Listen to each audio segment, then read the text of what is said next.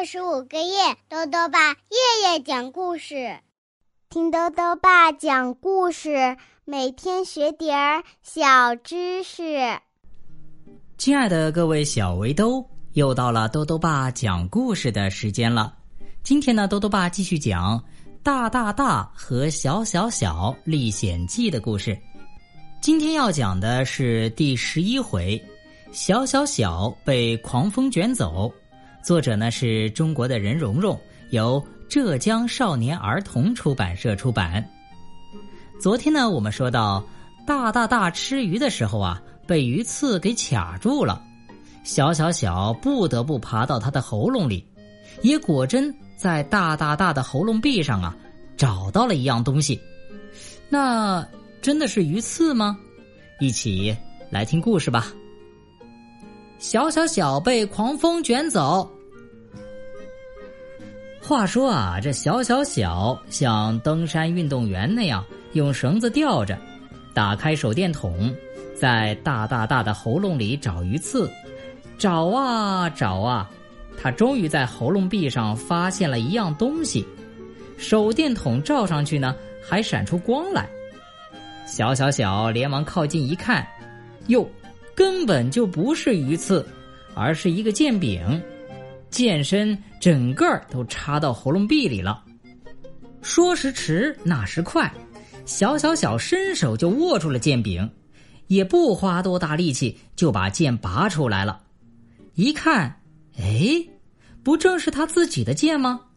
他当初啊。在大大大的船舱里跟老鼠作战的时候用的那一把，当老鼠张大嘴吃它的时候，它就是用这把剑撑住了它的嘴，这才脱身逃走了的。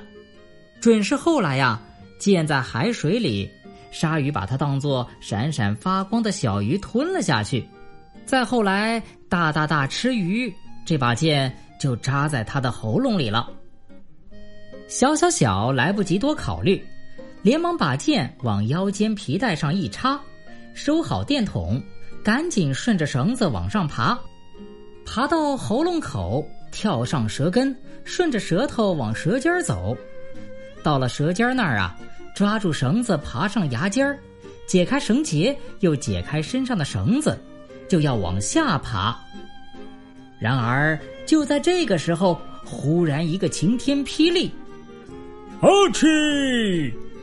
小小小只觉得一股强烈的龙卷风把它卷起来，它呼的一下就给卷走了。说实在的，这不是龙卷风，不过呢，也跟龙卷风差不多，是大大大忍不住打了个大喷嚏。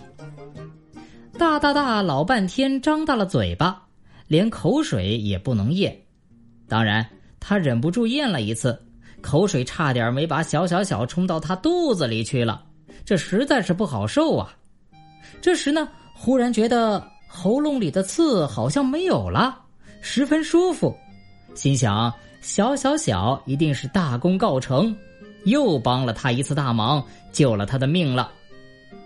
他正在庆幸呢，不知道怎么回事只觉得鼻子里痒痒的。他开始啊，还拼命的忍住。用手去捏住鼻子，可是后来呢，越来越痒，忍无可忍了。最后，阿嚏！小小小啊，给那股狂风卷走，飞出了他的大嘴巴，飞得无影无踪了。大大大顾不上为喉咙里的刺拔掉而高兴，急着要找到飞走的小小小，但见眼前茫茫一片荒滩。上哪儿去找他呢？他不住的大声叫：“小小小，小小小！”可听见的只是哗哗的波涛声。大大大一面叫一面想：“我一个喷嚏打出去，小小小只能随着我这个喷嚏的方向向前飞走，既不可能向左飞，也不可能向右飞。”更不可能向后飞，还算好，我这个喷嚏没有向着大海打，要不然它就飞到大海里去了。对了，我就对着我这个喷嚏的方向一直走，一路走一路找吧，大大大就这么办了。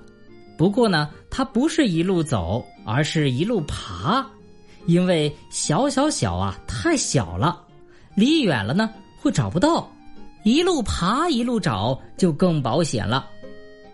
小小小辛辛苦苦冒险，为他到喉咙里去拔刺，而他一个喷嚏把他打得不见了踪影，他觉得又抱歉又难过，他就这样一路爬一路找。一路找，一路叫，小小小，你在哪里呀？大大大，顺着打喷嚏的方向找，这个主意啊，一点儿也不错。他爬了一阵，只听见一个很微弱的声音传来：“哒哒哒，我在这里！哒哒哒，我在这里！”哒哒哒顺着这细小的叫声找去，可是，在地面上。哪儿也看不见小小小，他竖起耳朵仔细听，这声音像是从地底下发出来的呀。不错，这声音啊，就是从地底下发出来的。小小小的声音怎么会从地底下发出来呢？请听下一回吧。好了，小围兜，小小小被狂风卷走这个故事啊，到这里呢就讲完了。欢迎继续收听明天的《大大大和小小小历险记》的故事。下面呢，又到了我们的小知识环节。今天啊，豆豆爸要讲的问题是：为什么冬天夜空中的星星比夏天要少呢？豆豆爸告诉你啊，这是因为地球日夜不停的围绕太阳公转，在夏天的时候呢，地球正好处于太阳和银河系中心之间的位置。而且呢，夜空面向的是银河系的中心，我们可以看到恒星最为密集的银河系中心部位，所以呢，自然是繁星闪烁了。而等到冬天的时候呢，太阳就转到了银河系的边缘部位，夜空面向的是银河系的外侧，这个时候啊，我们看到的多是恒星比较稀疏的银河系边缘部位。这就是冬天夜空中星星比夏天要少的原因。最后呢，又到了猜谜时间了。今天的谜面是这样的啊：身体柔软细又长，头尾几乎一个样，日夜松土勤耕耘，自营化肥小工厂，打一动物。再说一遍：身体柔软细又长，头尾几乎一个样。日夜松土勤耕耘，自营化肥小工厂，打一动物，你猜到了吗？如果想要告诉兜兜爸，就到微信里来留言吧。要记得兜兜爸的公众号哦，查询“兜兜爸讲故事”这六个字就能找到了。好了，我们明天再见。